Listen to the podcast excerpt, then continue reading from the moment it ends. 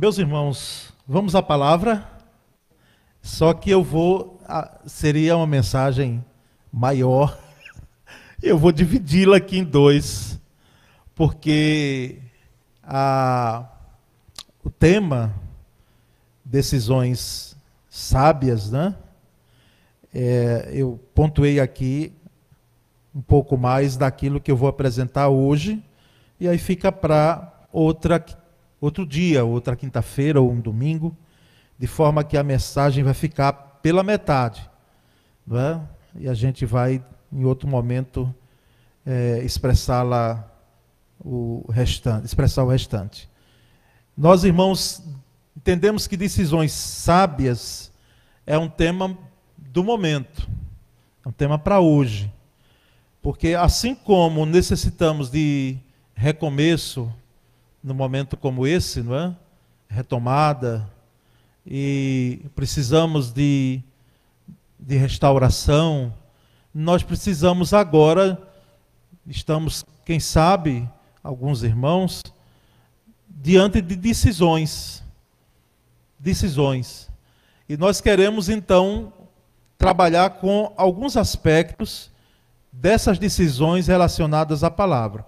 Agora, tem um filósofo, e eu quero começar com ele, porque é o oposto daquilo que a gente pensa, para que a gente também reflita, porque ele diz algo que merece a gente pontuar, que é o Jean Paul Sartre, não é? já conhecido de quem é, tem a afeição à leitura, principalmente do, de cunho filosófico, não é? A, bebe muito desse filósofo aí, que é um francês, nasceu e morreu na França, não é? e tinha, é, hoje é chamado o, o pai do existencialismo. Ele chegou a dizer o seguinte: a escolha é possível, Sartre, em certo sentido, você escolher. Porém, o que não é possível é não escolher. Eu posso sempre escolher, mas devo estar ciente de que, se não escolher, assim mesmo estarei escolhendo. Não é? O trocadilho de palavras. O que ele quer dizer de fato aqui é que você não tem outra escolha. Senão, se você não escolher, você de qualquer forma está tá fazendo uma escolha. Não há um campo neutro. Não é? é o que Sartre está tá colocando aqui. É, ele também, é uma frase dele, somos indivíduos livres e nossa liberdade nos condena a tomarmos decisões durante toda a nossa vida. Não existem valores ou regras eternas. Aqui é que ele cai do cavalo, né? A partir das quais podemos nos guiar. E isto torna mais importantes, mais importantes nossas decisões, nossas escolhas. Não é? Então, é, para Sartre não tinha mesmo, e para a ciência, não tem é, é, questões absolutas, verdades eternas, verdades absolutas. Todas elas são transitórias. E até o termo verdade é ainda na ciência é colocado entre aspas, porque pode ser hoje, pode não ser amanhã. Mas aqui justamente nós entendemos que para nós, e esse é o grande escândalo, não é? Para a, aqueles é, que são agnósticos, ateus e, e até para a própria ciência, é chegarmos e dizermos que existe sim uma verdade absoluta, que existem verdades que são concretas, elas são reais para nós. E aí alguém pode fazer a leitura de, um, de que nós estamos nos ufanando com isso, não é, nos orgulhando, não tem hipótese alguma. Porque quem, quem falou de fato isso foi Jesus, e que por isso nós estamos não é, colocando essa, essa questão de, em relação a verdades que são eternas. Mas, irmãos, como tomar, uma vez que o Sartre coloca aí a questão de escolhas, não é? como tomar decisões sábias, observando os princípios da palavra de Deus, que é o que nos interessa, não é?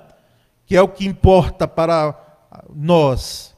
Como tomar essas decisões sábias, como fazer essas decisões sábias. Então, ali já tem na tela o primeiro, a primeira ponte, o primeiro é, aspecto que a gente pode colocar para os irmãos em relação a decisões sábias. Nunca tome uma decisão que eu leve a desobedecer ao ensino da palavra, ao ensino da Bíblia. Nunca tome uma decisão que vai de encontro à palavra.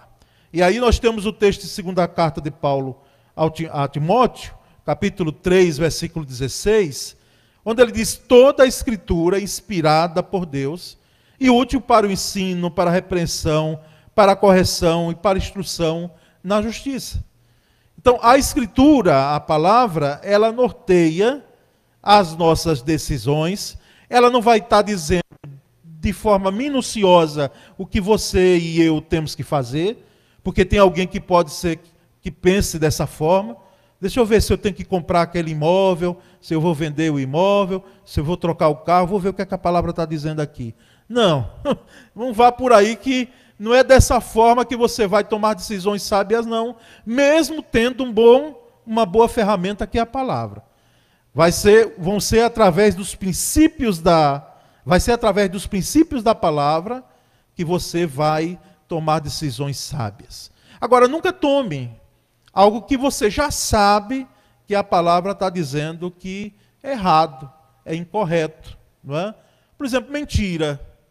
A palavra já diz que a mentira é algo que não faz parte do nosso DNA cristão. Então, algo que já nasce, uma decisão que nasce baseada na mentira, é uma decisão que está de encontro à palavra. E aí vai, eu citei só uma. Então, nada de querermos argumentar em relação à palavra como se a palavra fizesse concessões. Não é? A palavra de Deus, ela, ela, ela norteia justamente para o nosso próprio bem, glorificação do nome de Cristo. É nesse sentido. E ela pode dizer de forma direta, como ela diz sobre a mentira, como ela diz sobre a prostituição, como ela diz sobre outros, outras coisas que não prestam mesmo, diante da prática que não condiz à conduta cristã, como ela pode dizer de forma indireta. Na Bíblia, por exemplo, nós temos claramente de que o uso é, exagerado da bebida, que leva à embriaguez, a embriaguez de uma forma geral, não é? É? ela é condenada pelas Escrituras. Mas nós não temos menção do fumo, de fumar, de, de algo sobre o tabagismo. Mas indiretamente nós temos sim. Não é porque a Bíblia diz que o nosso corpo é templo do Espírito Santo e própria, os próprios órgãos de saúde têm propagado de que, inclusive até de forma assustadora mesmo. Né? Um dia desse eu estava comprando alguma coisa e quando vi as fotos, missionária Ruth, na capa, eu não sei como a pessoa ainda continua, é porque a, a dependência química é grande, não é? a nicotina pede, o corpo pede, enfim. Mas ali tinha umas cenas ali de que se o sujeito olhasse bem, é porque não importa para aquele que às vezes está fazendo uso do tabagismo, por mais que se tenha, se tenha essa forma de conscientização. Mas na Bíblia, indiretamente, está dizendo que eu preciso, eu não devo, aliás, fazer uso do tabagismo, porque meu coração, meu pulmão, né, esses órgãos vitais, eles não prestarão eles entrarão mesmo em, é, é, é, em xeque. Não é? Tivemos, eu tive ovelhas, e aqui na Piba, não é? que chegaram para Cristo, glória a Deus, mas já chegaram com o pulmão arrebentado. Não é? E não viveu mais, porque teve um câncer de pulmão. Então aí nós vamos, irmãos, entender que um, esse primeiro aspecto nós precisamos tomar decisões onde elas têm uma consonância com a palavra. Então eu coloquei na forma negativa: nunca tome uma decisão que eu leve a desobedecer ao ensino da palavra, tá certo? Segundo, evite decisões baseadas nas emoções e sentimentos. Evite em nome de Jesus, porque se você me perguntar, ô oh, oh, pastor, mas a emoção e sentimento é ruim? Não. Nós somos feitos de emoções também de sentimentos, temos. A pessoa que não se emociona, que não tem sentimentos, ela tá, ela não está bem, ela está doente. Não é? Porque o normal é que nós tenhamos emoções. Por mais que sejamos aquelas pessoas que não demonstrem isso, não é? Publicamente, mas decisões geralmente tomadas nas emoções ou pelas emoções, movidas pelas emoções, pelos sentimentos, elas têm tudo para dar errado. Porque nós temos um texto na palavra 2 Coríntios 5:7, onde o próprio apóstolo Paulo diz: "Olha, porque vivemos por fé e não pelo que vemos". Geralmente os nossos sentidos é muito daquilo que a gente, e o próprio termo já diz, é daquilo que a gente sente. Não é? Então não, vá nessa aí, eu estou sentindo de que devo fazer isso. Não, não sinta não, meu irmão, assim não. Tem as emoções, tem os sentimentos, mas não tome as decisões da sua vida baseado apenas em sentimentos, em emoções. As emoções elas não são confiáveis. Né? Inclusive, há um livro que eu li há um tempo atrás trabalha muito bem esse aspecto das emoções, em se vir a Deus por emoções, né? por, por essa, parte de sentimento de que muitas vezes as pessoas se apegam, mas nós sabemos que ela tem implicações em relação a decisões que não devem ser levadas em consideração, tá certo? Então, segundo, evite tomar decisões baseadas nas emoções e sentimentos. Um terceiro aspecto em relação a decisões sábias, evite a precipitação no agir. Evite a precipitação no agir. Provérbios 19, 2, o sábio Salomão disse: Não é bom ter zelo sem conhecimento, nem ser precipitado e perder o caminho. Não é? O, a primeira parte do versículo é maravilhosa. Eu quero até, queria até comentar, mas já vou logo para a segunda, que é o foco. Nem ser precipitado, não é bom ser precipitado e perder o caminho. Porque é o que acontece com algumas pessoas, alguns irmãos nossos. E quem sabe aconteceu com você. Né? Na precipitação, você perdeu o caminho. Então, evite a precipitação no agir. Eu pregando um tempo, um domingo desse aí, antes da pandemia, eu disse que o oposto também é verdadeiro. Cuidado com a vagarosidade, né? E nós vamos ver lá na frente. Aquele que é vagaroso demais no decidir, a oportunidade passa por ele, dá tchau, diz até logo, e ele fica lá ainda de boca aberta esperando. Mas já passou, já foi embora. Mas aqui a precipitação, irmãos, ela está dizendo, a, a palavra está dizendo para nós que aquele que é precipitado e a precipitação, ela muitas vezes nos leva a perder o caminho. Então evite tomar decisões na precipitação. Tem gente que é rápido demais tomar as coisas. Não é? Quem sabe é você. Na família geralmente tem. No casal, não é? quem é casado aqui sabe. Tem um que é muito mais, olha, tranquilo, não é?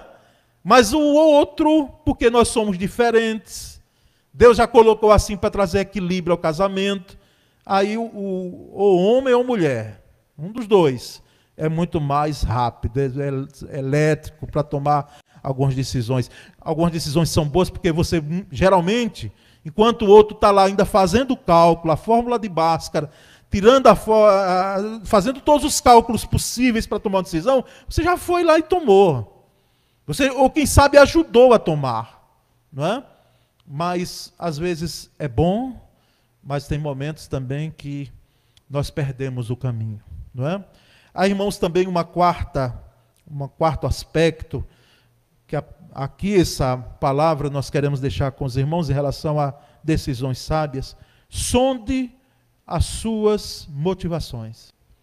Vai tomar decisão? Sonde as suas motivações. Por que, é que você está tomando essa decisão? Você está tomando essa decisão por quê? O que é que está movendo, fazendo com que você venha tomar essa decisão? Em Provérbios 16, 2, o escritor diz: Todos os caminhos do homem lhe parecem puros, mas o Senhor avalia o espírito. Às vezes para você não tem problema algum, não é? Você está tomando as decisões, está bem motivado em relação àquilo, mas eu quero lembrar você de que Deus olha o coração. Deus sonda o coração. Existem motivações que nós somos levados por elas, que elas não são boas, por mais que sejam é, dentro de um plano humano benéficas. Eu vou ilustrar isso. Alguém que muitas vezes está envolvido dos pés à cabeça na, no serviço do Senhor, que coisa boa, não é? Maravilha, irmãos. Tem coisa mais linda do que alguém dedicado à obra do Senhor? Envolvido. Agora, se a motivação for para receber as bênçãos de Deus apenas, né? para que possa barganhar com Deus, dizer: Ó oh, Senhor, lembra que eu fiz aquilo, aquilo outro, não é? de que eu orei pelo, por, por aquelas pessoas, de que eu jejuei naquele dia naquela semana, tal, e colocar diante de Deus. Aí a motivação ela, ela vai ser errada. Deus vai olhar o coração. É? Então é, é bom fazermos o serviço do Senhor por motivações corretas. Senhor, eu estou te servindo, como disse um cântico que eu acho um dos mais lindos. Não é? Eu não te sirvo por aquilo que tu podes me dar. Eu não te sirvo para ter algo de tuas mãos. O alto preço que pagaste em meu lugar. Na realidade, é o fruto da minha devoção que eu tenho ao Senhor. Então, as motivações, cuidado com elas. Porque elas podem ser motivo para que nós estejamos num caminho que pensamos que estamos corretos Pensamos que estamos agindo de maneira que é boa para a obra, é boa para, para, para mim, mas a motivação do coração é aquilo que vai ser o cerne que nosso Senhor vai estar olhando. Mas há uma quinta, um quinto e último aspecto em relação a essas decisões, porque os outros nós vamos ministrar em outro dia. Não decida comprometendo integridade e consciência. Não decida comprometendo integridade e consciência. Provérbios 16, 8. Sabe Salomão que é atribuída a autoria, não é? e nós vamos ver muitos, muitos textos de Provérbios, porque é o livro da sabedoria mesmo. Provérbios 16, 16 8. É melhor ter pouco com retidão do que muito com injustiça. É melhor ter pouco com retidão do que muito com injustiça. Tem muita gente sendo injusta. Não é? Tem muita gente sendo injusta nas suas relações financeiras. E é lamentável quando temos dentro dos arraiais evangélicos. Há um tempo atrás, alguém teve aqui no gabinete, né, e pastor muitas vezes está para tudo, sabe, irmãos? Aí alguém chegou aqui com muito jeito e eu dei graças a Deus que ele veio conversar comigo. Só pastor Paulo Sérgio, eu vim conversar com, com o senhor aqui porque é uma ovelha sua, não é? Mas ele ele está agindo dessa forma que é errada, não é? Em relação a mim, ele não me pagou, ele está devendo e o valor é tanto. Eu não vim aqui para o senhor falar com ele, mas vim expor a questão. Tem me incomodado já cobrei, já falei, entendeu? Ele às vezes sorri, diz que vai pagar, mas. E eu não quero colocar na, na justiça, não quero mover um processo em relação a ele. Então eu vim aqui comunicar ao, ao, senhor de que está ocorrendo esse fato. E na realidade eu vim foi pedir oração. Tá?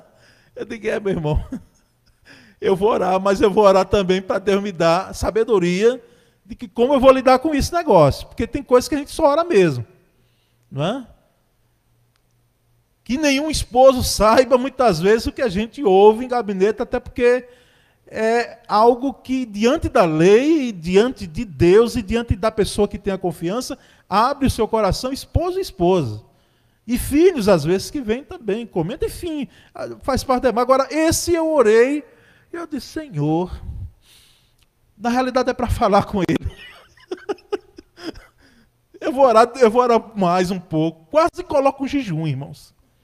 Quase coloco. Porque muitas vezes, olhe, deixa a igreja. Deixa. Ah, o pastor está se metendo na minha vida particular. E ainda vai brigar com o outro. Como é que você foi dizer ao pastor? Mas eu conhecendo, né? Ele disse: não, ele é ovelha. Se for ovelha, vai me ouvir. Se for ovelha, vai me ouvir. E aí conversamos, não é? Entendeu? Demorou a pagar, mas pagou. Pagou. Do início, quando eu expus o assunto, ficou meio chateado assim, fiz a cara, digo, não pode desarmar, meu, meu irmão, estou aqui para desarmar, estou aqui para ajudar o irmão. Porque, irmãos, não, não adianta. Uma coisa, se não pudesse, de fato, porque às vezes tem situações, mas que se deixasse claro isso, e que se procurasse o diálogo, que se visse uma forma, mas muitas vezes na atitude de injustiça mesmo, uma atitude que não convém ao cristão. Não decida nada comprometendo sua integridade. Tá certo? Estamos no ano eleitoral, né? Vou até falar pouco. É, para não incorrer em erro. Mas olhe, o que a gente nota, meus irmãos, muitas vezes até de segmentos religiosos, de igreja, para que haja benefícios, entendeu? Isso é nojento, irmãos. Nós não precisamos, não devemos comprometer nada, principalmente em nossa integridade. Houve um, um irmão nosso aqui, pastor, que fala nos, nos encontros de casais, o nome dele é Valdir, né? É lá de Campina, lá da Paraíba. Eu, vez por outra, estou me comunicando com ele aqui. Né? Ele é general de, de brigada. E ele contou uma experiência que eu acho que já os irmãos aqui, alguns irmãos ouviram. Ele, alguém procurou, um colega dele, amigo, aliás, para vender um, um carro. Né? Alguém conhecido dele. Vendeu um carro. E ele gostou do carro, gostou do preço do carro. Disse, rapaz, esse carro, tal valor. Não, vou, vou, vou querer o carro. E aí, antes da, de fechar a compra, né? Porque o, o carro não tinha defeito nenhum. O carro estava bom. E ele dizendo, bem, então foi bênção de Deus mesmo, porque por esse valor é um pouquinho mais. Então, aí ele disse, não, mas é porque eu estou precisando do dinheiro. Tal. Tudo bem, vamos lá. E quando, antes de fechar o negócio, ele disse: A gente pode orar, meu irmão? Meu irmão, viu? A gente pode orar. Oh, vamos orar, pastor. Senhor, muito obrigado. Valdir orando. Muito obrigado. Muito obrigado porque o Senhor levantou esse homem para que através dessa compra o Senhor me abençoasse. Esse irmão aqui está dizendo que o carro não tem defeito nenhum. E eu acredito na honestidade dele. Louvado seja teu. E aí fez a oração. Né? Terminou a oração. Aí o, o que ia vender o carro disse, pastor, eu preciso lhe dizer umas coisas. Olha, o carro tem um defeito em tal lugar, tem um tal defeito em tal lugar, está assim. Ele disse, bendita oração. Meu irmão, bendita oração, porque o irmão ia me vender o carro, eu pensando que o carro estava né, sem problema algum, como o irmão estava dizendo. Então, o que é isso? Não se comprometa com nada. Tomando uma decisão de vender ou de comprar, onde a sua integridade está em xeque. Onde a sua integridade está em xeque. São, esses são cinco aspectos, irmãos, que eu quero deixar aqui com os irmãos em relação a decisões sábias. E que nós tenhamos mesmo sabedoria no decidir. Porque muitas vezes a gente pensa que é fácil, não é não. Temos dois, duas situações e às vezes a gente não sabe que caminho tomar, não é? Mas o Espírito de Deus, nós vamos ver nos outros, nos outros aspectos, ele nos ilumina, ele nos orienta. E através desses aqui, né, sondando motivação, não se envolvendo não colocando a nossa integridade em xeque, colocamos as decisões também baseadas, não colocando as decisões baseadas em sentimentos, não é? evitando precipitação, não pensando que as coisas são feitas de acordo de encontro à palavra. Não é? Então, tudo isso aí vai nos ajudar a termos decisões sábias. Amém, irmãos? Graças a Deus. Eu quero orar com os irmãos aqui. Então, vamos, vamos observar esses, esses preceitos. Eu dou graças a Deus porque alguns irmãos aí estavam anotando aí, né? Mesmo que você não anotou, mas vai ficar gravado no YouTube lá, vá de novo lá e veja esses cinco aspectos. Leve no seu coração, irmãos, porque isso é saúde para a gente, isso é vida para a gente. Né? É bênção, como a gente chama. Não é? Vamos orar. Pai bendito, muito obrigado. Obrigado porque o Senhor não nos fez robôs, máquinas, nos deu a liberdade de escolhas, de fazermos decisões, louvado seja o teu nome por isso, mas nós necessitamos tomar decisões sábias, prudentes, baseadas nos princípios da tua palavra. E nós, ó Deus, te agradecemos porque é ela quem nos norteia, é a bússola para que nós possamos ter decisões que sejam saudáveis para a nossa vida. Nós, pois, rendemos a Ti toda a honra e toda a glória, que nós possamos praticar, viver, viver essa palavra, viver esses princípios, essas orientações, para que possamos ter bom êxito. Lembramos de um texto da palavra que diz que Davi tinha sucesso em tudo que fazia, porque o Senhor era com ele. Dá-nos, ó Deus, sucesso em tudo que possamos fazer e nos nossos empreendimentos, porque, Senhor, sabemos que por misericórdia e graça o Senhor está conosco. É a grande diferença que faz em nossa vida. Nós oramos e agradecemos em nome de Jesus. Amém. Glória a Deus.